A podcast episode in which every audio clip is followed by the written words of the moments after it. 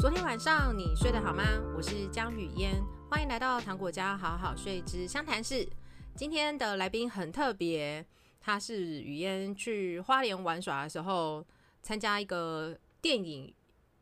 算是座谈会吗？然后去参加之后去搭讪来的 访宾，他是东良，是黑潮海洋文教基金会的执行长。那不知道大家认不认识？黑潮海洋文教基金会，它是于一九九八年在花莲成立，是台湾第一个为鲸豚与海洋发声的民间非营利组织。那我们就欢迎东良，那也请他跟我们大家介绍一下黑潮，欢迎。谢谢谢谢雨嫣的邀请，然后雨嫣好，那听众朋友大家好，对，我是黑潮海洋文教基金会的执行长东良。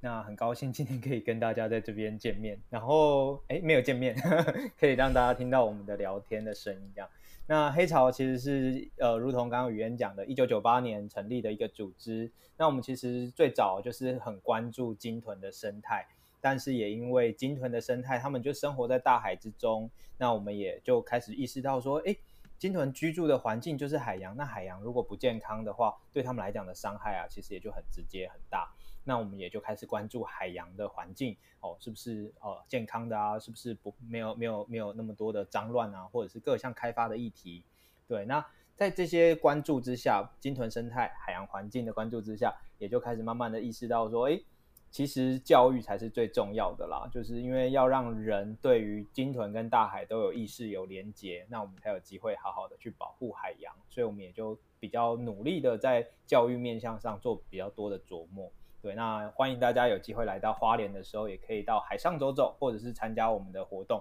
跟我们一起到海岸去踏查一下。嗯嗯，哎，所以照这样说，黑潮的主力就是在花莲推展一些与海相关的活动。嗯，那没错，其他县市就比较没有吗？对，其他县市就比较没有。那其他县市有的话，通常就是说有一些学校啊，或者是企业可能会邀请我们去到他们那边帮忙做一些可能活动的规划，或者是一些关于企业可能有时候会有家庭日的活动。那那个可能就都比较不是哦、呃、对大众开放的活动啦。嗯。但是有的时候我们也会参加，嗯、因为这几年台湾真的超级多那种摆摊的市集啊，那我们有时候也是会受邀去一个某个市集摆摊，所以也是有可能会在哦台北跟大家见到面的。嗯，哦，那你们自己举办的各种活动里面，你觉得大家最容易接触你们，跟最容易有兴趣接触你们的是哪类型的活动啊？哦，其实我觉得应该就是赏金诶，因为我们经经常性的有跟一个赏金公司叫多罗满他们合作，所以他们我们跟我们的合作方式就是他们由他们去招揽生意啦，那是他们的专业，他们是商业公司，那我们则是提供解解说的服务，嗯、所以在船上啊，只要是你搭乘多罗满赏金公司的船只，就都会听到我们培训的黑潮的海上解说员的解说。那这个解说的内容，其实就在这两个小时的航程当中。我们的解说员就会跟大家分享说，诶，关于鲸豚的生态有哪些是我们可能过往不知道的？那他们在这片环境生活过往的经验又是如何？那或者是说，在我们花莲这里啊，已经观察到或已经发生过的议题有哪一些？哦，可能因为公路的开发或海岸的开发，或者是因为什么样的呃状态下，那造成了一些影响，而我们如何去因应，跟如何去给予大家一些嗯更好的建议或引导？那这可能都是我们会在这个海上的解说当中，用比较寓教于乐的方式，很轻松的跟大家分享。嗯，哦，所以参加多罗曼公司赏金的行程，就会是黑潮海洋文教基金会的训练培训的老师讲师在对对陪大家这个出海再回来这个行程。没没错没错没错。嗯，哦，所以每一次都一定是你们的讲师，不会是有别的。哦，对对，除非是公司他们办了一些比较特别的活动，对，那他们比如说哦，他有可能会找一些呃，比如说之前他们公司合作的这个公司，他们可能有办过像考跟考古史前文化有关的呃这样子的航班，那他就会请相关的老师来讲。那这种特别的活动当然就不会是我们培训的讲师了，对。那但是如果是他的赏金的话，就都是我们这边的训练的讲师为主，嗯。哦，有，因为是你们的讲师，所以他可以有比较不一样的知识量吗？或者是因为是你们的讲师，所以比较容易找到鲸豚吗？会有这种 bonus 吗？呃，应该是说内容一定会比较丰富，因为我们的我们的培训的解说员啊，他们都是各形形形色色的，在。呃，真实的社会里面，他们因为他们的角色其实是志工，所以他们其实都有自己的正职工作。那、有的正职工作是老师，有的是医生，然后也有的一些是自由工作者，或者是有一些是很周期性的工作。那他们可能就是会在特定的季节必须去到。一个特定的地点，呃，比如说像现在的这个离岸风机，然后他可能要上到那边的船上去工作，那工作一段时间之后又再下来，那但是他们都是我们的解说员，所以他们在解说的面向上啊，就会变得很多元。就是虽然说我们大家都会有对于这边的鲸豚生态有一个基本的认识，可是就会从他们每一个人不同的生命经验里头啊，就会听到一个，就算我自己已经是解说员了，我听他们的解说的时候，我也还是会觉得说，哎，很有趣哎，因为。总是有我不知道的东西，他们会把自己的生活的经验啊做一些整合，然后把它变成是我们在解说的内容当中跟大家分享的故事。那这些故事又不会很，又不会让人家觉得很生硬，但是又可以让你觉得，哎，其实这样子的一个人，他的背景，然后跟鲸豚对鲸豚的关怀，然后以及对海环境爱护的投入，其实是蛮蛮蛮感动的啦。对，嗯，真的蛮有趣。我自己有做过两次，嗯。嗯，因为第一次出海的时候没有遇到，哦、所以得到 得到了再来一次。那第一次没有遇到，当然因为。出海就不是，因为它就不是圈养的嘛，所以你有没有遇到是他们的活动经验，打算去哪里啊？对，也都没有讲好的。那我们那次没遇到，还有一个特别的原因，是因为那一天的航班时间比较短，不到两个小时。嗯，那因为我们是在台北特别冲下去的，对对，就想说，那不然都已经在花莲了，明天早上再来做一次。嗯嗯，那隔天的船班就是有看到，时间也没有那么短，就是两个。小时满满的看，那就看到两三组不同的海豚，就也都很开心。对啊，嗯，对啊，而且很幸运诶，因为同一个航次看到两三组、两三群不同的海豚的时候，这其实是超过一般标准值的哦。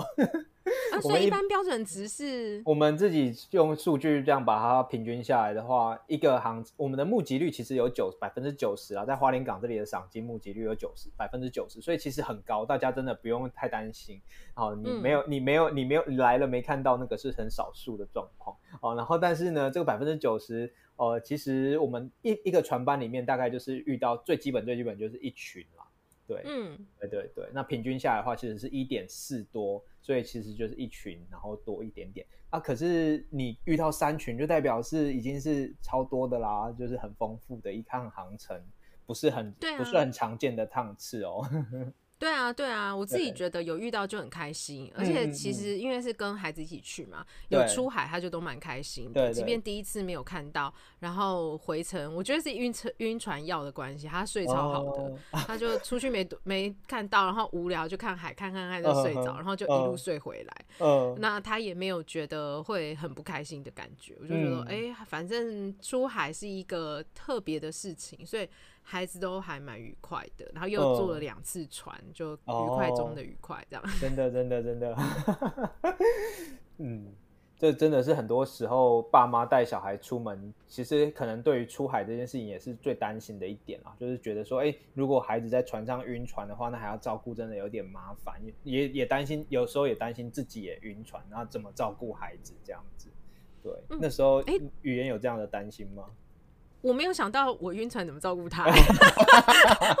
对自己很有信心。我没有，我没有对自己有信心，我就是跟他把那个晕船药，他吃到他该吃的份数，然后剩下应该不到我的剂量，但我就把它喝完，然后就想说那就先这样吧。那我但是我就有印象，第一次他睡成这样子啊，我第二次去我就有一种 不要睡好了，那我们试试看会不会晕船。那我就。很犹豫，到底要喝还是不喝？后来我给他喝一半，我也不知道在干嘛。就是他喝药剂快要到，但是没有那么多，我记得好像没满。然后剩下也是我喝。然后因为第二次就是真的有看到，所以那个兴奋度也没有那么，就让他可以保持清醒。所以他就是好好的玩。那我自己因为每次都没有足量，所以我都没有晕到。是我不会晕吗？我也不知道，我觉得这个蛮难说的。有可能，对，因为浪有时候说不准啊，哦、说不定那一次的浪比较平，所以你感觉没有感受。嗯嗯。那我有听过有另外一个家长他说，他们每次都没有喝晕船药，那他们就是都是这样子去的。哦，那他应该就真的都是不会晕船，还是其实也会，但他们就是适应这样子。嗯，对啊，因为这个很难说，真的很难说。嗯，嗯，对。对我自己那你们自己适应的啦，嗯，你自己是适应的，对，因为我自己是一个很会晕船的人，对，我每年只要冬季是我们的赏金的淡季嘛，所以只要过了这个冬季之后啊，我明年要在夏季之前要再出海的时候，我就要适应一下，不然的话我就一定会晕船。嗯，哦，那你会用药补？助你的那个适应期，还是你就是跟他拼了上去再说？就是跟他拼了，就是只因为其实用药的话，你会反而不知道自己在适应的状况下变得已是不是已经好了。那所以我自己就会是用。呃，出海反正一趟就两小时嘛，那我就让自己的身体状况调试的比较好，比如说前一天睡饱一点啊，那吃吃，假设是午下午的船班，那吃中餐的时候就不要吃太多，那就出海之后就开始去看看自己的状况如何。那确实有点像是刚刚雨嫣说的那个海况每天都不一样啊，有时候如果风浪大一点的时候，你还是会有点担忧这样子，但是就是去适应，嗯、所以我就发现说，哎，人的适应能力其实蛮强的。那你只要经过了几次的适应之后，嗯，那其实是可以很、很、很自在的在海上。但是当然，我想对一般游客来讲的话，就是你是来玩的，你可能就之后安排这这这两三天的时间，你就只安排这一个趟次啊，你可能就会希望这个趟次能够越完美越好，能够不晕船最好，所以可能就会有这样子的担心啊。那就跟我跟我在做解说的工作来讲的话，可能就会有一些不同。但是我这边经验是想要跟大家分享说，哎，其实是可以适应的哦，就是人的适应能力其实很强，而且我听说很多讨海人其实也都会晕船，他们在讨海的前期，搞不好有的听过有一些淘海人，他们可能前面刚进入淘海这一行的时候，可能有一年，甚至我有听过三年都还在晕船，然后到后来他才慢慢好的。可是他就是一直一直不断的在这过程当中去适，让他的身体去适应海。这样子哦，好有趣哦！对，我们前期根本都还没有聊到访纲，我已经觉得很好玩了。不知道大家对这个晕船话题有没有兴趣？我觉得妈妈还是会啊，就到底要吃晕船药还是不要吃晕船药，这永远都是我们心中那边摆来摆去吧。哦，对了，确实确实，我们其实对一般游客的建议都会建议他们说。可以能不吃的话就，就如果你的担忧没有那么高，你能不吃的话，我觉得就可以不要吃。那当然那是夏季的时候啦，因为夏季通常风浪平稳。我们台湾就是因为季风还有洋流的影响，嗯，所以夏季是赏金最热门的季节，也是因为环境的关系，嗯，倒不是因为鲸豚。所以呃夏季的时候风浪比较平稳，那所以出航的话，我们通常都会建议大家说，哎，你如果没有很特别担心，那就不要吃，那去试试看看。那说不定也会是一个很棒的经验，对。那真的晕船的话呢，其实就只要找个安稳的角落睡一下，这样就可以了。因为晕船真的就是一个暂时的状态，那它不至于让我们就是有很大的这种。就是不至于会让我们就是呃造成永久性的这种，除非你有其他的慢性病等等的，可能会有并发的问题啊。但是如果都没有的话，那其实晕船这件事情它就只是一个暂时的状态，只要我们回到陆地，那就会结束，就会原则上就会结束了。对，那所以这个其实就可以让自己去好好的体验一下啊。但是如果是冬天的话，我们就会比较。这个部分就会比较保守啊，就会建议大家说，哎，你真的有担心的话，你还是可以吃，对。那但是我们还是会建议，你可以去试试看，对，因为你试试看自己，说不定你根本就不知道，我其实就是一个不会晕船的人，对，嗯，对对，对，因为真的不是不知道，对对对，因为如果你没有真的搭船过的话，你真的也会不知道说这个到底会是什么样的情况，对。那我们其实之前有遇过一些。那个中国的旅客来的时候，因为他们都住在就是内陆嘛，那他们其实也不太有机会去在海上航行。那他们那次来的时候，其实就很惊讶于，因为他对于他晕船的症状就非常非常的惊讶，然后就是也也也有很也有一些情绪。那但是我们在跟他解释之下之后，后来一直到回程，然后他上岸之后就是好啦。那他其实在整个过程当中，他才理解说，哦，原来出航会有晕船这种事情。对，那因为他就是原本他的生命里头没有这件事情，他也不会知道这件事情，嗯、他就可能觉得说我身体怎么了，怪怪的，为什么我会在海上，然后突然间身体不舒服，然后一直晕，然后没力气，想吐什么的。对，那但是没想到他自己回来之后，我们就也在过程当中陪伴他，然后跟他解释，那他也才知道说，哦，原来出海有可能会这样。他可能在陆地上也不会晕车，坐飞机也不会晕机，但是就是在海上的时候就晕船了这样子。哦，嗯、你说到那个游客啊，我就想到一个。我在船上看的蛮紧张的，不适合我们也是可以剪掉，嗯、可以聊一聊。我就看到一个爸爸抱着他的宝宝，哦、那个小孩可能快大概一岁上下，嗯嗯，所以是真的就是要用抱的。嗯、那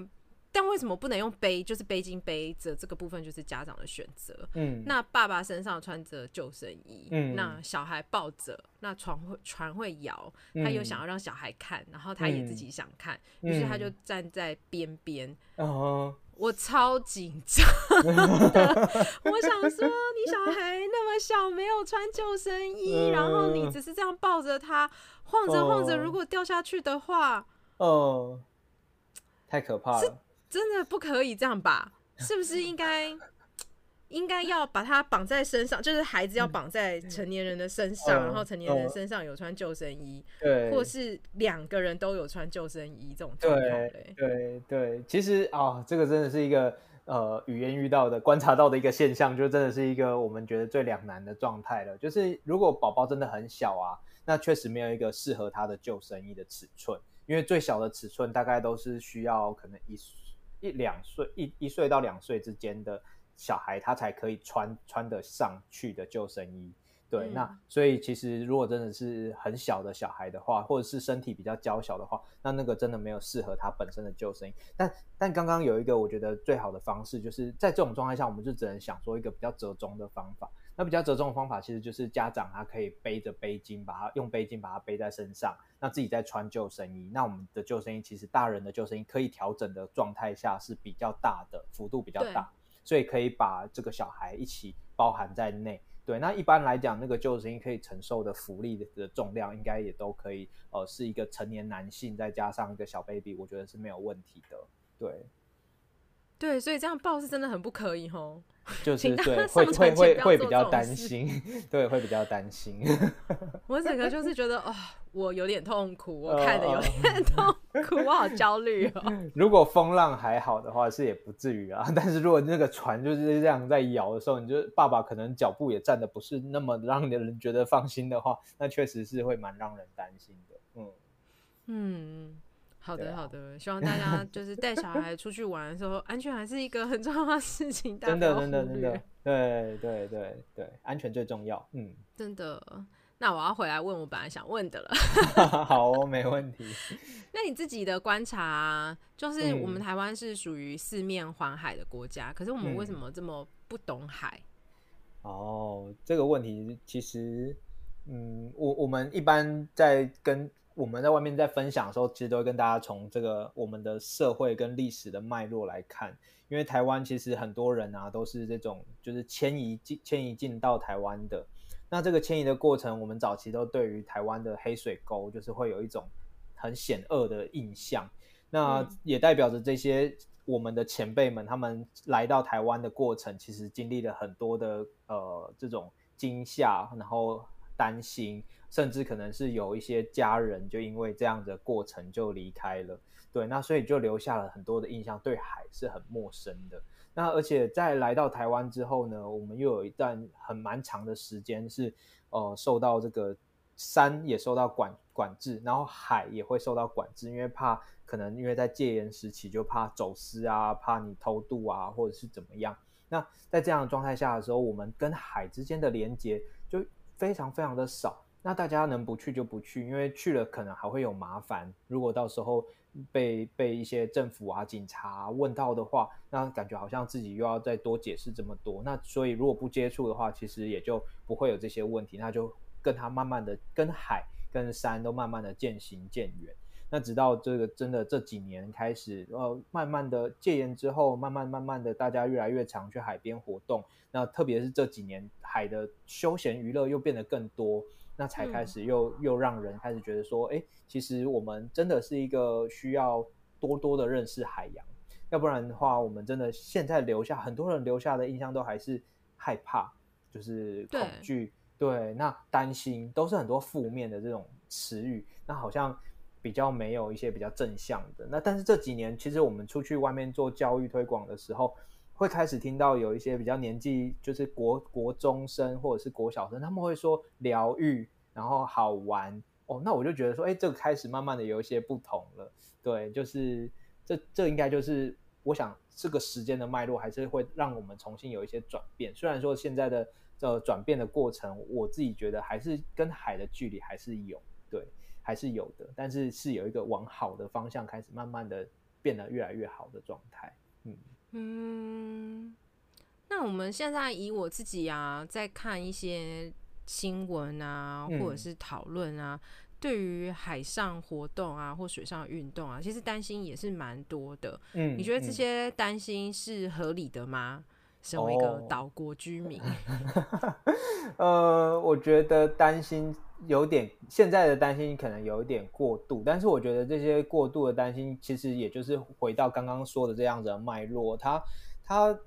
既可以说是合理，就是既以现况来说的话，它合理可以理解，但是如果以理想来说的话，它当然就不合理。就是如果我们今天真的是。哦、呃，我想分享一个经验，是我们二零一八年的时候，黑潮做了一件事情，是让开着搭乘着一艘船只去做台湾周围沿海的塑胶微粒调查。当时开着这艘船呢、啊，我们就绕了台湾一圈之外，还开到了澎湖去。那次是我第一次去到澎湖，然后我去到澎湖第一次就是搭着船从花莲这里这样子一路开开到那里。对，当然中间停了很多个港啊，最后从呃那个从那个。桃园那那一带西部海岸，然后直接开哦，台中那里开到那个澎湖去。那那个过程呢，到澎湖的时候啊，我对于那里的状态就非常的惊讶，因为澎湖很多小岛。然后呢，他们就他们当地人就跟我们分享说，我们这里啊，你们都十八岁才考驾照，就是路上才可以骑机车开车这样。啊、我们这里啊，没有在考驾照，但是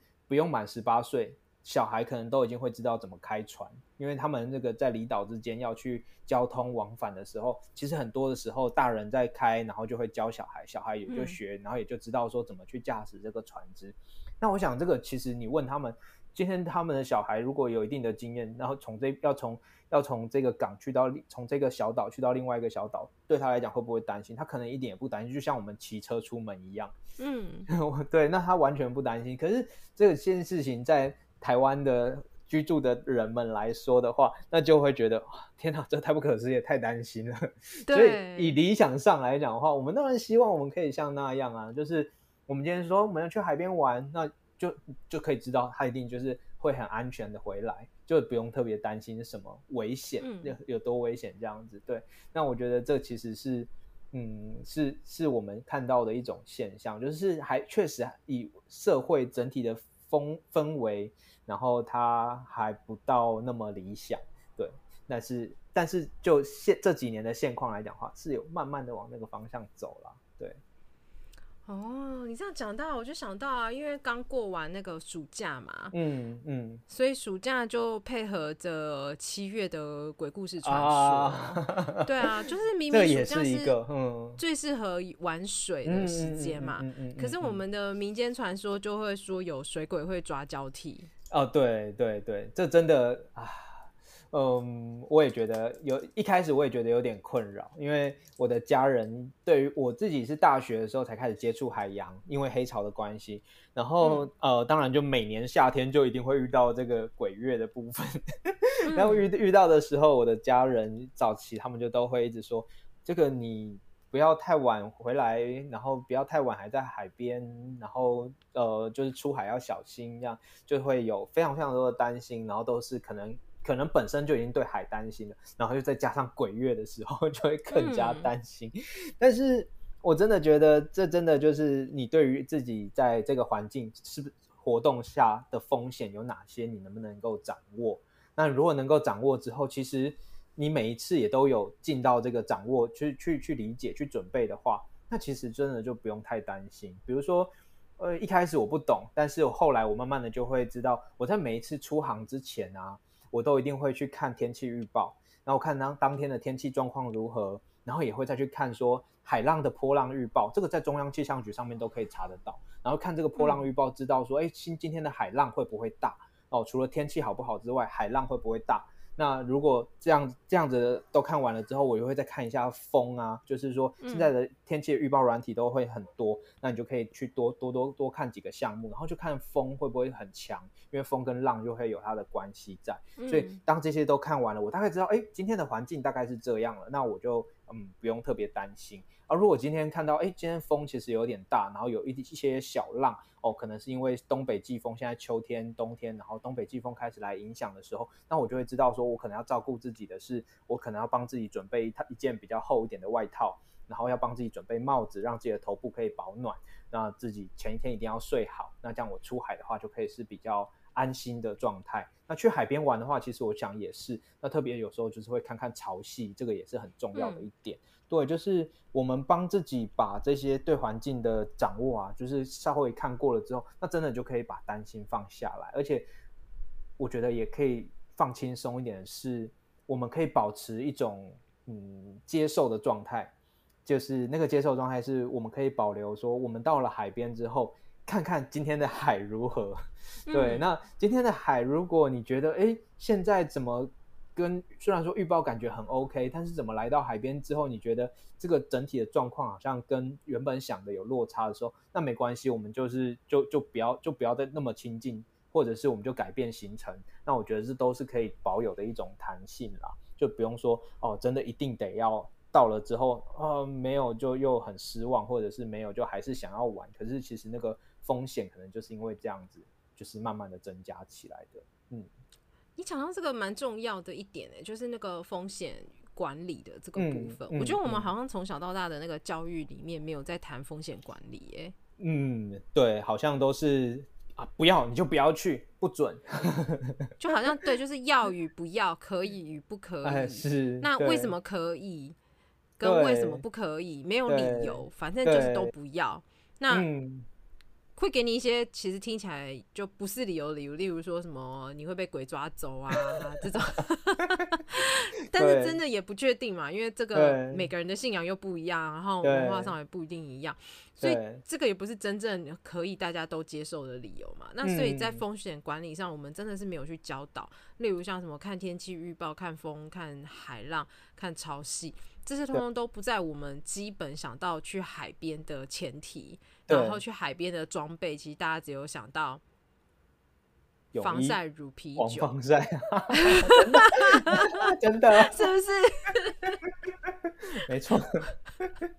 其实我觉得这真的就是一个重点，就是我们好像就是在那个能与不能，或者是要与不要这样子这两两极之间。那而且小孩子其实也就在这个过程当中，他无法学会怎么去判断到底什么时候是可以，什么时候是不行。那他基本上在文化的脉络下，如果他是很绝对的话，那他基本上应该是到他长大，他可能都会觉得海是很可怕的，然后就海是不能够去的。嗯、对，但其实这是超级可惜的一件事情。但如果我们真的可以把这这些需要担心的事情都都在这过程当中去让他知道的话。那其实他一定也可以做到，就是他一定也可以，就是嗯，最近我在想说，呃，有时候我的我家的小孩还小，可是有的时候我们在准备那个食物的时候，就还是会进厨房，那就会把他的推车推到厨房，但是离那个炉子比较远，然后我这时候就会开始去想说，嗯，那如果他以后长大的时候，那个过程我要怎么让他知道？呃，厨房的这些东西，我们都知道火危险，知道刀危险，知道很多危险的东西都在厨房里面。可是他不可能不进厨房。那他要进厨房的话，我要用什么样的方法让他知道他可以怎么学会哪些东西烫啊，哪些东西可能会很利啊？那我想这其实就是我们接近海一样的状态，就是如果我们自己也都可以把这些需要注意的事情都让小孩在这每一次每一次出去玩的过程当中都准备好了，那我想他应该就。不用，我们应应该是我们就不用有那么多的担心了，对。嗯，那好，那就是许愿许愿，你们在推的 是，就是一般也是一般的海洋教育嘛，是不是也可以在这个教育内容里面也增加，就是说，哎，去海边之前，其实我们需要准备什么？不再是啤酒、防晒乳，而是 看天气、看风向、看浪。那带救生衣真的要穿着，嗯、就是这些是不是大家都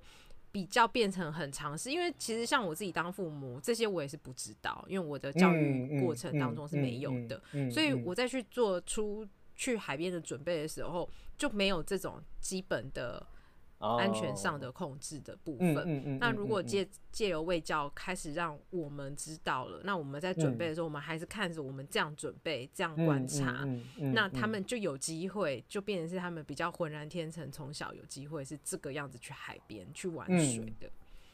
可以哦，可以哦，这个我觉得是一个很好的建议。虽然说我们自己都会比较可能比较熟悉啊，就会觉得哎这些事情就是哎随便就讲出来了，但是但是真的要把它变成一个那个就是。像懒人包一样，然后或者是让大家可以哦循序渐进的来安排，那我觉得这真的是一件可行的事情。那对啊，而且我真是在想说，像黑潮的导。呃，解说老师们在讲的时候，嗯嗯、因为你们就都知道今天是几级阵风出海嘛，嗯、那 你就可以搭配说，哎、欸，今天是什么三级风出海，大家有没有就觉得浪没有很可怕然后你似乎没有晕船，那你可能就会帮自己笔记自己的晕船指数，就是、嗯、哦，我只要以后三级阵风，其实可以不用喝 晕船药就可以出去，哦、就是让大家对于这种。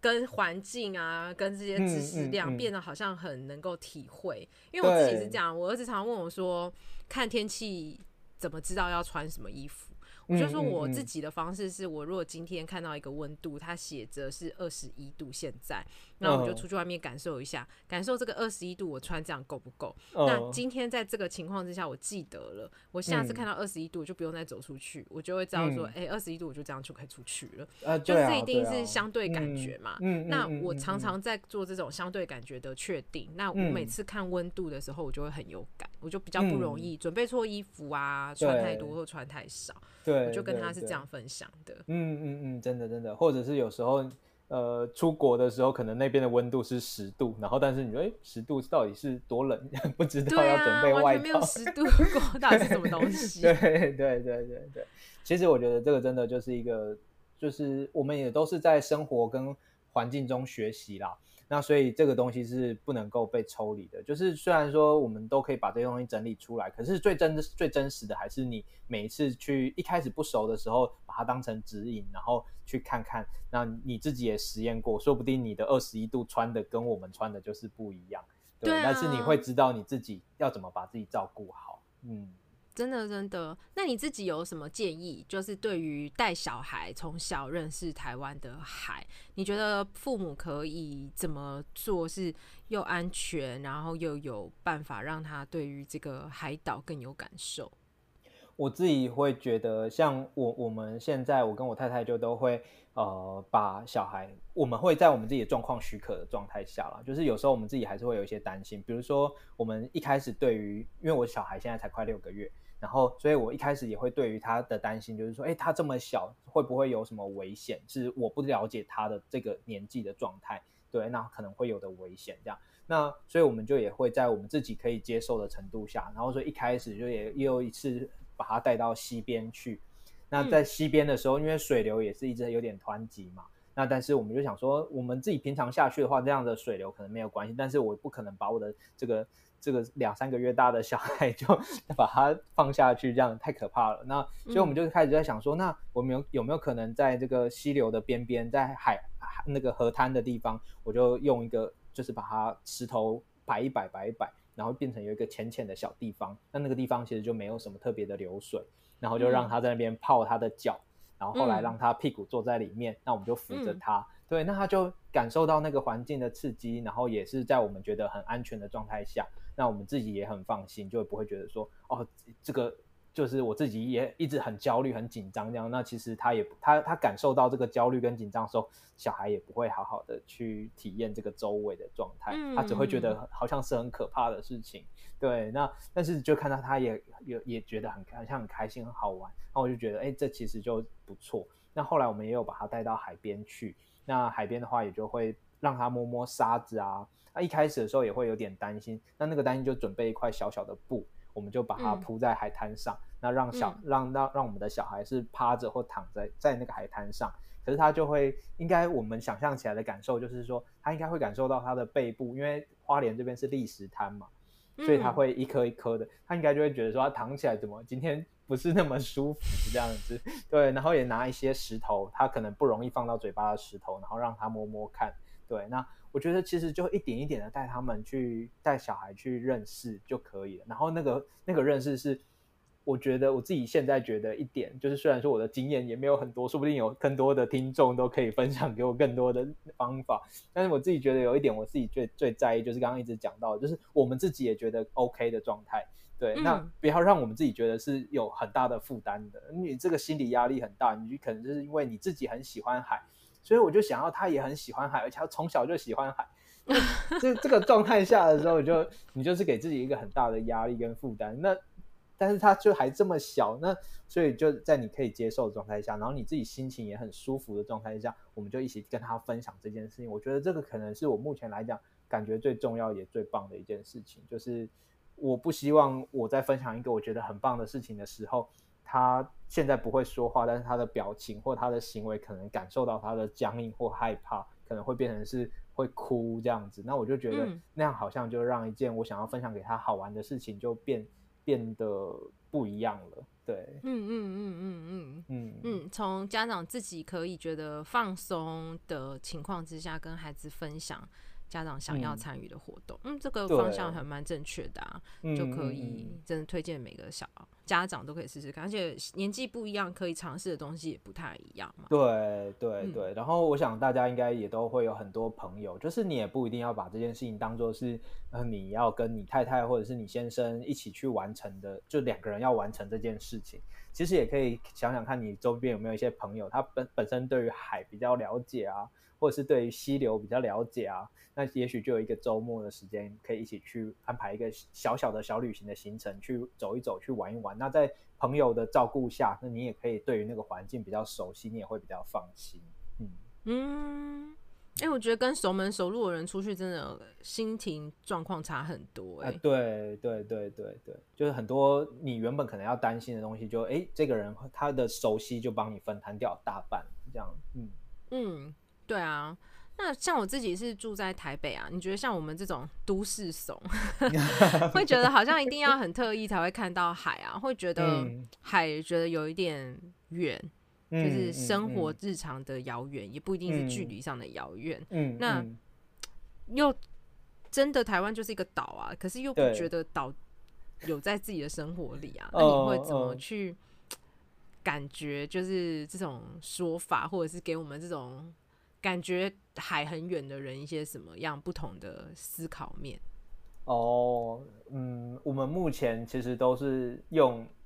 用生态循环的方式去跟大家分享这一点，因为确实我们很多时候去到那个台北，然后在城市里面跟大家分享这些议题的时候，大家就会觉得说，哎，海啊，鲸豚啊，其实跟我都这么的遥远。你现在在跟我讲这件事情，我都不知道我我生活当中做的任何行动可以跟跟这个环境有有什么样的连接，或对它有什么样的影响，我完全都无法理解这一切。但我我就会从几个面向，一个是海它如何影响到我们。其实因为台湾。我们这个海岛啊，刚好位置很好，在欧亚大陆板块跟菲律宾海板块的交界处，所以我们的岛屿小小小的岛屿上，但是就有那么多的高山，而这些高山它都可以把水汽都拦截下来。那很重要的是，它拦截水汽这件事情，水汽从哪里来呢？其实就是从我们岛屿的东岸，在海域这边有一股洋流叫黑潮嘛。那黑潮它运带来的就是温暖的海水，嗯、所以每天这个黑潮就是不断的运送这些温暖的海水，由南往北的运送，经过台湾的东部外海。那来到这里的时候，太阳在照射下，这些水汽蒸散，然后就被吹到陆地，就被我们的岛屿拦截下来。所以，我们整座台湾的岛屿可以这么的苍郁翠绿，那其实都跟黑潮这股洋流有很大很大的关系。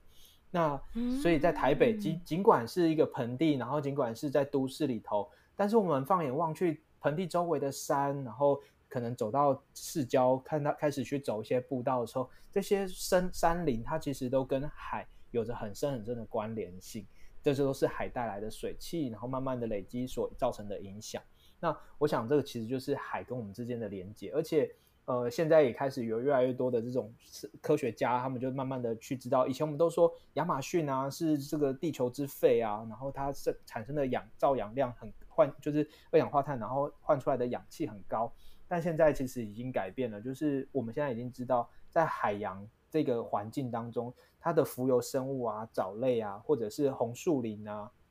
然后海草床这样子的湿地这样子的环境，它。造产生的呃，就就是行这个光合作用产生的氧气的量，其实是大过于亚马亚马逊的这样的雨林的状态的。所以其实你就可以想说，哦，原来我们现在呼吸的每一口气空气，其实都跟海洋的功劳有关。对，那我们要理解这一点，然后也相信这一点。那再来就是我们在生活当中有哪些事情，其实也会影响到海洋呢？其实我们的废弃物制造越多的话，对于海洋的影响就也就越大。那最主要的原因是因为，嗯，不是说大家故意的去丢了垃圾到海边，但确实有一些不孝的人，他是真的是用这样的方式，他就是把垃圾啊再到海边去，然后没人看到的状态下就丢掉，他就不想要用正规的方法去处理它。但是也有一些的问题，就是说我们很多的焚化炉啊，或者是垃圾场，他们都可能设置在海岸边。那当我们的垃圾从市城市收集到这边，要准备去做后续的处理的时候，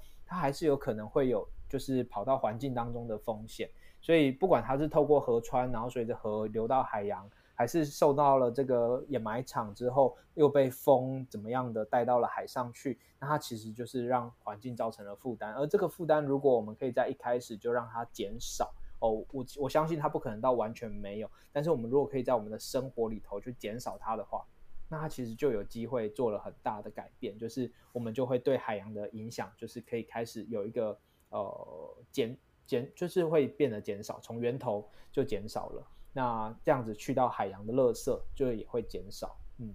这是大概是我们现在跟大家会分享的呃两种面向，一个是我们怎么影响到海，然后另外一个是海它怎么样就是滋养着我们这座岛屿跟呃给我们的生活带来怎么样的好处这样子。嗯嗯，你刚刚讲那个滋养岛屿的部分，对我来讲好新哦。就是哇我长那么大四十岁了，才第一次听到，原来是这样子的。哦，是是是，感谢今天的教育内容。呃、嗯，没有没有，对，就是我们因为就是大概理解这这一些事情，所以就会很希望大家也都可以懂，因为我们生活在这座岛屿上，然后但是我们对。嗯，对这样的环境的连接其实很陌生，很可能就是因为我们前面聊到的这种，呃，对于海啊，对于山，可能都有一种距离感，也可能觉得是危险的，然后我们就都忽略了这一些。那又又因为我们长期的生活可能都在呃这种都市里头。那在都市里头的话，我们就会想想说，我打开水水龙，打开水龙头，水就来了啊；我打开开关，电就来了啊。但是其实，在我们城市以外，这些城市能够供应的这些水啊、电啊等等的，它其实都是来自于外在的环境，这个更大的世界。对，嗯嗯。那我想问，很多人都会有的误会，嗯、就是你们黑潮是原。哎，黑潮是专门研究鲸豚与海洋，鲸与豚，鲸鱼跟海豚，大家会觉得是 两种不同的生物，可是实际上他们是同一种吗？是，呃，好像如果要专业的回答的话，他们绝对不是同一种，因为“种”这个“种”这个字呢，在生物学上就是一个种类，就是一个种类，所以它就。鲸鱼跟海豚一定不是同一种，这样不是同一个种类。嗯、好，但是在生物学，我这边其实就算是一种分享了，那大家也不用觉得听到的时候觉得压力好大哦，自己知道的是不是都是错的？其实也不要这样想哦，因为这个我们常常会说，科学家当然因为基于对于这些生物环境的了解，他就会他就会发展出一个他他们的科学家的科学的系统。那但是我们长明当中呢，在长明的文化里头也有我们的系统啊，所以一般我们说的金鱼跟海豚就比较是长明文化的系统，哦、我们就会用哦所谓的大跟小来分嘛，那这个都是大家很很习惯的一种分法。对，那但是哦，我刚刚就是语嫣问到的这个，就是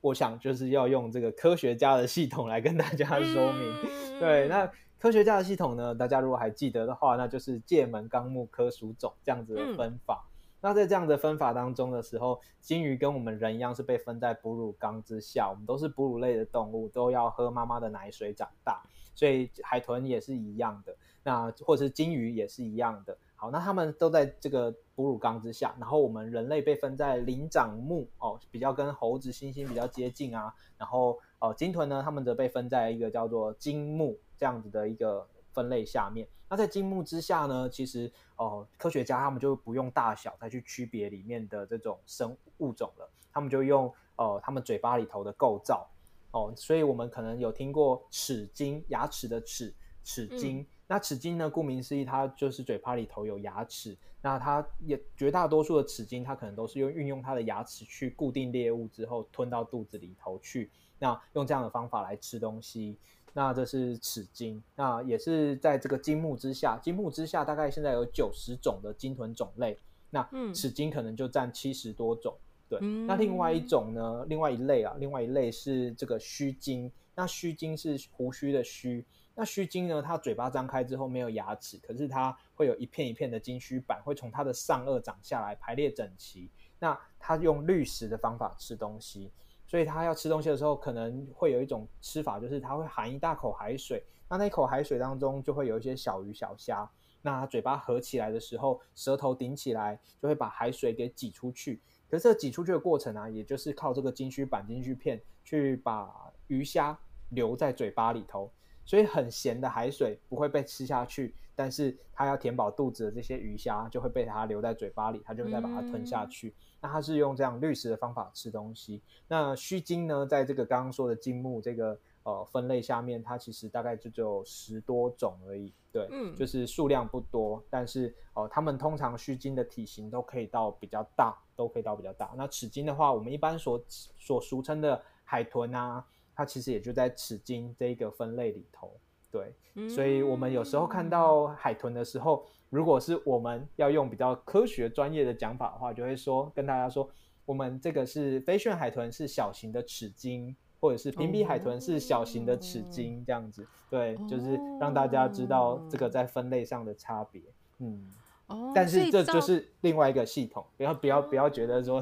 不要觉得说自己以前都是错的，也不是，就是两个系统，我们都认识它就好了。嗯，哦，所以民间的那个比大小啊，就是那一天去导览听到老师说，用虎鲸来做一个大小的差别，嗯、以比虎鲸大就会叫做鲸鱼，嗯、比虎鲸小就当成海豚，这个是民间俗称的一种方式，而且他他自己也有说，这个比较是捕鱼人的说法。哎，对对对对对，因为以前的可能说是作业船只，可能就差不多就是那个大小啦，嗯、就是差不多跟虎鲸可能差不多那个大小，大概就是八公尺、九公尺啊，那可能就差不多是一个这样子的状态。那只要比它小就海迪亚，然后比它大就海昂，对，那就会用这样的分法来去分。嗯、可是其实，在科学上真的就有很多可以推翻它的例子啊，比如说有一种在。这个小抹香鲸哦，是一种种类哦，它不是抹香鲸。抹香鲸很大，抹香鲸可以大到十六、十八公尺。那小抹香鲸它就大概只有三公尺左右，所以其实呃就很小很小，但是它的名字一样被称作鲸这样子。嗯嗯嗯嗯，对。我那天出海最有印象就是真的觉得他们游好快哦。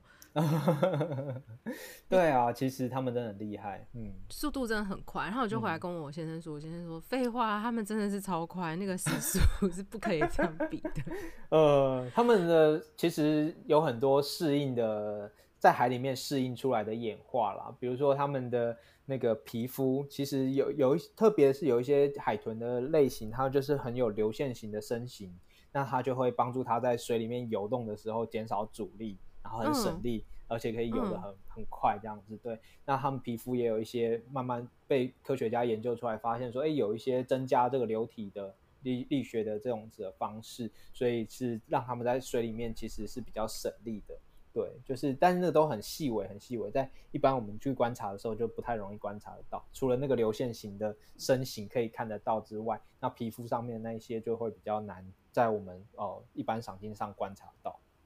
嗯，我自己以前有去纽西兰玩的时候，他们有一个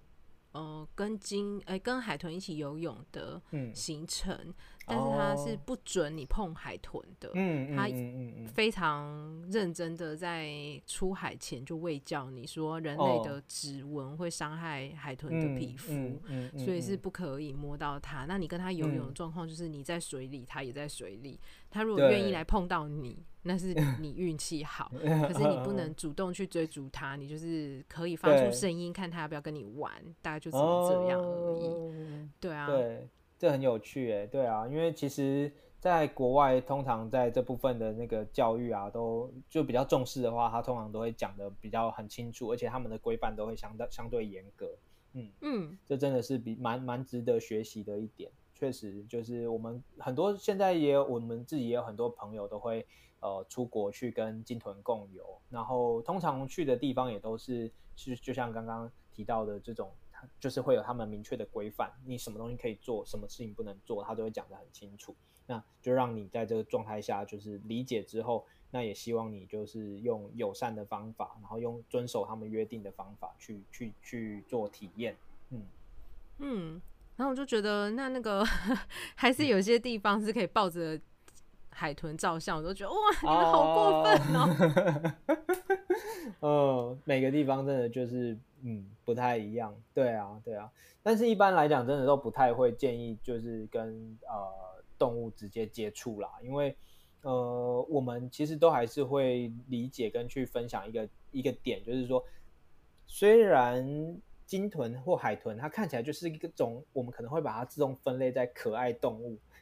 对，但是它其实就还是一种野生的动物，对，那它本身就会有它的动物性，那。这个动物性有时候是我们玩不玩得起，倒不是它们，因为它们的体型，如果说你说一般的小型的鲸类，那它就是跟体型可能跟我们差不多，那也许还好。但他们的尾鳍其实力量很大啊，所以像我们有时候在做这个救援训练的时候，就会跟大家说，你要去，它如果它活体，然后在海滩搁浅，我们要去保定它，那我们要怎么去保定它的这个尾鳍的部分？那要怎么样让我们的伤害减少？那就是因为它尾鳍摆动的时候，其实那个力量就是有可能会让我们直接受伤，也可能它打到我们的肋骨，我们的肋肋骨就骨折了。对，所以那个其实是跟野生动物互动的过程当中，它它一定不是故意的，可是就是有可能会让我们自己造成伤害。所以有时候可能好奇想要去摸一下，但是那个状态下也不一定是最最好的状态，所以可能还是会让我们自己有受伤，也不一定。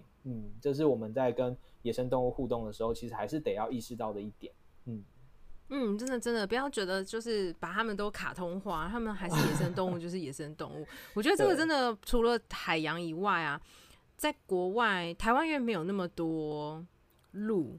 嗯，台湾虽然有一些梅花鹿，嗯嗯、可是这个新闻可能也没那么常听到吧。以前在国外的时候，有时候就会听到有家长带小孩去那种。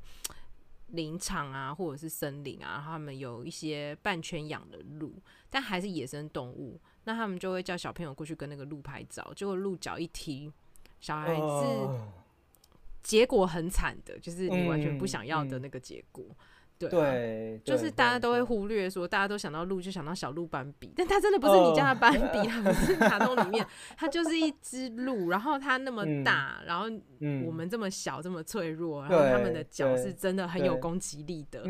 它不是为了要攻击你而出那个脚，它就只是成为一只鹿正常的样子。对对，啊、对，我们都常常会举例，就是说我们有一个那个我很资深的。解说员叫金磊，嗯、然后他都很常带人去国外拍水下的鲸豚。那最常就是去东家拍大赤鲸。那我们就最常会拿东东家的大赤鲸，就是大赤鲸这个种类来去跟大家比喻。你说大赤鲸看起来就是大家看到的画出来的图案都很可爱啊，然后看到照片也觉得哇，这是很很棒很大型的生物。可是好像就有点还是会把它觉得是无害的。可是我们就会直接跟大家比喻说。你要理解，现在在你眼前看到的这只这个大赤鲸，它其实就相当于一辆中巴的吨位。对，如果中巴它开了时速四十，你觉得很慢，但这个慢撞到你的时候，你觉得会怎么样？那它就会一样，就是会那样。所以其实大家忽略了很多的事情，但是在当这个东西被具体的描述到我们的生活中的时候，大家就会突然间哦，我绝对不想被中巴用时速四十撞到，真的真的，对对对对对对，嗯。这也是回到我们一开始说的那个风险的部分嘛，对大家都要把风险放在一个很前面的部分 去思考说这些的危险在哪里，不是用恐吓自己变成要与不要，而是可以保持一些距离呀，对，可以不要太靠近啊，这些通通都是一个很基本可以做到的事情。真的，真的，真的，真的，就是你要搭中巴，嗯，没错，公车我们就是要搭，但是你一定会知道你在什么时候可以靠近它，你不会想要在它行驶的时候靠近它，这样，对对对。嗯，没错。欸，那我觉得今天聊得很愉快啊，我还是希望大家能够多认识一下黑潮。嗯，你觉得我们可以用什么样的方式更常知道黑潮办活动啊？然后怎么样可以多多参与黑潮的一些卫教的分享啊，包括一些有趣活动的分享。嗯嗯嗯。好哦，最简单的其实就是追踪我们的粉丝专业啦。我们有黑潮有自己的粉丝专业，然后你可以在上面定期看到我们的活动资讯跟更新的活动的记录状况，那你就可以知道说我们最近又做了哪些事情，有没有什么新的哦出版品或义卖品，就是正好。就是推要推荐给大家，那这个就是可以多多的关注我们。那我们自己在这二零二一年开始就有发起了一个叫做海洋绿洲的呃计划。那这个计划最主要就是希望可以在呃东部海域这里能够有一个对于这边的鲸豚生态有一个比较大的掌握跟理解。那进而对他们做一些比较积极性的保育。那这个积极性的保育呢，其实就是可以理解为是我们希望可以划设保护区。那这个保护区啊，它其实并不会是说。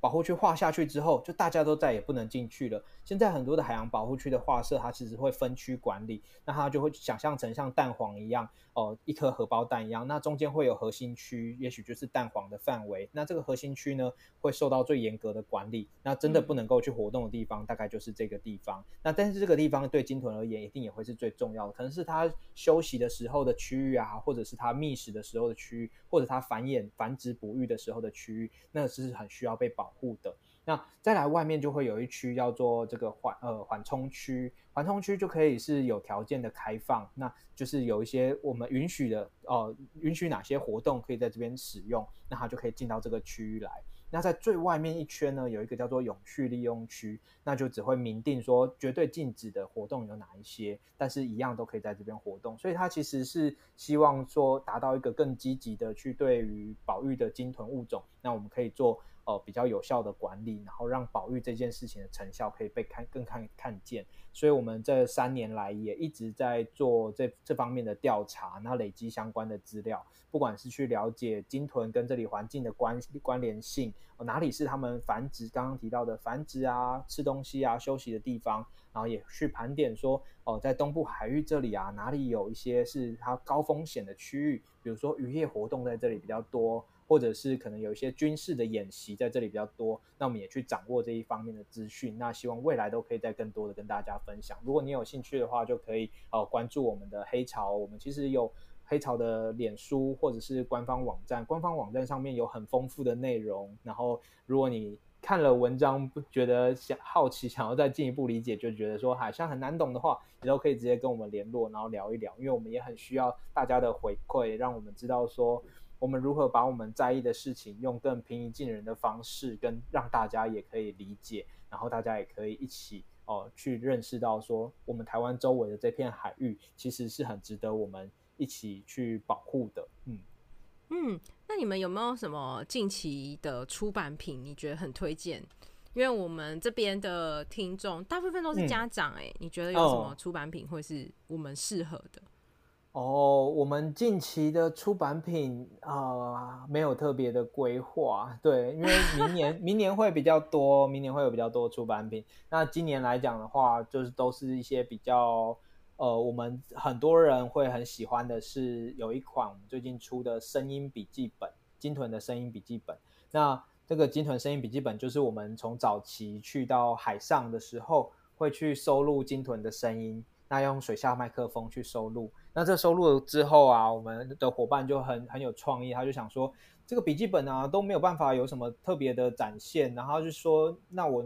有没有可能让这个笔记本是有声音的？然后他最后就想想想一想，就好吧，那就用个 QR code，但是就是你买了笔记本，扫这个 QR code，你就可以听，你才可以听得到这些鲸豚的声音。所以哦，就也非常推荐给大家，就是我们有收录了一些在台湾周围海域的鲸豚叫声。那你如果对于鲸豚的这种生态啊很好奇的话，那设计的也很精美，那你可以买这些笔记本，然后来去记录你的日常生活或者是上课学习的笔记。嗯，那也可以在过程当中搭配鲸豚的声音去听一听他们的这种不同种类声音，其实是不一样的哦。嗯嗯，全套都有哎、真的吗？我这次在花莲又把它买回家，我就想说，本来想买一本，后来想说，它都声音不一样，不然都哪一个好 了？啊，但是但是你后来没有发现说，其实买一本就是扫描都是同同，就都可以听到全部，还是不一样的哦。哦，对了，图案还是不一样，没错，图案还是不一样的，谢谢谢谢谢谢。小孩还是可以看到那个图案，然后听那个声音，我觉得还是不太一样，而且反正就是笔记本嘛，是可以用得到的东西。我我知道你说的那个扫一个就全部都可以听到。对对对对对，嗯，哎，那这样让我想到另外一个问题耶，因为他们是用声呐在互相分享资讯的，哎，是是是，那嗯，他们的分贝量大概是多少？分贝啊，这个。太这个问题太专业了，我现在有点难直接说出他们的具体分贝，但是他们其实有几种不同的声音。一般我们一般我们可以听的比较见的，就是一种叫做咔嗒声的声音。那你在这个里面听到的一些小型的齿鲸，他们多多半都是你会先听到这个哒哒哒哒哒哒哒哒，就类似这一类的声音。对，那这个是他们平常在可能沟通或者是探测距离的时候会使用的。那有另外一种是他们用来去标示自己的，那哦有点像是说我是谁或者是怎么样，它就是呈现出我是谁。那这也是他们沟通用的语言。那那个叫做哨音，哨音就是我们比较比较人家说人家唱歌海豚音那一种，就是它很高音。那像哨音这个啊，我我自己就有一些实际的经验，就是我在海上呢，有时候这个我们的伙伴就说哦，他们好吵好吵，然后我就跟他说。吵什么我都听不到哦，就是因为人的耳朵有时候是它是超过我们人人的耳朵可以接收的状态。那有一些人的耳朵可能比较灵敏，他还是可以听得到那个音频的声音的时候，他确实就就就会就还是可以接收，还是听得到，所以他就会说很吵很吵，他们好好多话哦这样。然后，但是我就会跟他说、嗯、我听不到。对，所以但是后来透过一些那种声音放大的技术啊。我们在网络上面的声音我是听得到的啦，但是在现场的话，我就真的会听不到那个他们的签名哨音那种呃比较高频的，就是有点嗯那种比较特别的声音这样子，嗯，嗯，所以其实他们有不同不同种类的不同种的声音运用，那但是都主要都是还是跟他们沟通跟探测环境有关。哦，我会这样问，是因为我刚好在准备一个教案啊，然后他是有讨论到风力发电，那、嗯、因为风力发电会制造一些噪音，对、哦，然后说什么不能超过一百六十分贝，我想说一百六十分贝超大声，很大声 很大声，对啊，因为我自己我们在帮小孩创造睡眠环境，都会建议说房间里面有一个噪音机，可是不要超过五十分贝，哦、所以我对于五十分贝的声量是有。蛮明确的概念的，嗯嗯、然后我就想到一百六，我就觉得真的是爆炸吵的，嗯、就想说那这样子，他们还有办法互相讲话吗？他们的声其实就会影响，对啊，其实就会受影响。这个就是水下噪音是这几年我们在关注鲸豚保育议题当中最很重要的一项，因为当声音越大，就像我们比如说，我想大家可能很多人都有经验，比如说你去演唱会，或者是有人可能喜欢去 pub。然后在这个里面，他那个音响很很大声的时候，我们大家的讲话其实很大声的，但你可能就还是听到的就是小小声，因为旁边的噪音干扰实在太大了。所以这对于金豚他们在沟通的状态下，其实就会有很大的影响。所以这是真的会对他们造成伤害的，嗯、而且有时候伤害可能是暂时性的，暂时性的就像是我们可能去演唱会结束了之后啊，我们也许会觉得有点呃。雾雾的耳朵感觉声音有点雾雾的，那、嗯、那是我们我们的耳膜嗯听觉，然后受到一些短期的影响，你可能过了一个晚上之后，它就恢复了。对，那可是有时候这个影响太过于持续跟长久的话，它就会造成比较永久性的影响，就会直接影响到它的听力。对，那而且在水域的环境啊，我必须要跟大家分享这一点，就是水的密度是比空气高非常多的，所以它的传声音的传播效率是很快，是很大很快速的，而且可以传得很远。我们在空气中大声喊话，搞不好一百公尺、两百公尺外大概就没什么声音听不到了。可是，在水里面一百公尺、两百公尺这件事情是很容易可以达成的，因为它们的密度高，所以它传播的效率远。对，我自己曾经有一次跟那个刚刚提到的磊哥金磊去到东家。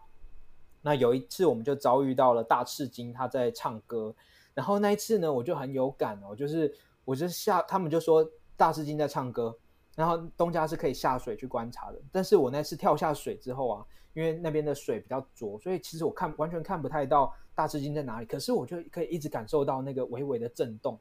就是他在唱歌，我听得到他的声音跟那个微微震动的感觉。然后我就觉得那个感觉太美妙了，对。但是这就是真的是在水里面声音传播的一种状态下，它真的会跟空气中很不一样，所以我们都会很关注对鲸豚造成的干扰跟影响是什么。因为这个一百六十分贝真的其实是已经是很大声的状态了。嗯，对啊。嗯，对，所以我才会刚问你那个分贝，不是来考你，只是想说，哦、是我刚好今天看到这个数字，哦、所以就很有感的想、哦、立刻想到。哦，是是是，嗯、但一般他们的分贝应该没有到那么大，就是海豚发发音的分贝一般来讲应该没有到那么大。对，嗯，一百六对他们来讲，其实就跟我们人一样，在平常发音的时候也都不不太可能用到一百六十那么高的状态。对、啊、对对对，嗯嗯，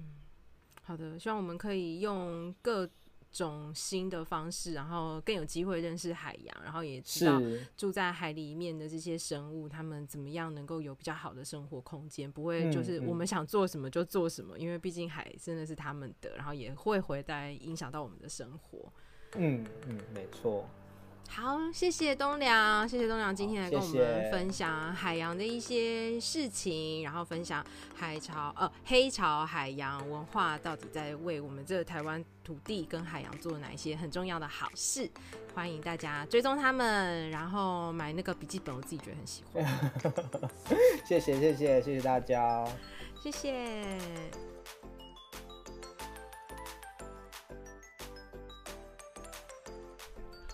再次谢谢东良来到糖果家好好睡，跟雨嫣聊聊海洋，聊聊鲸豚。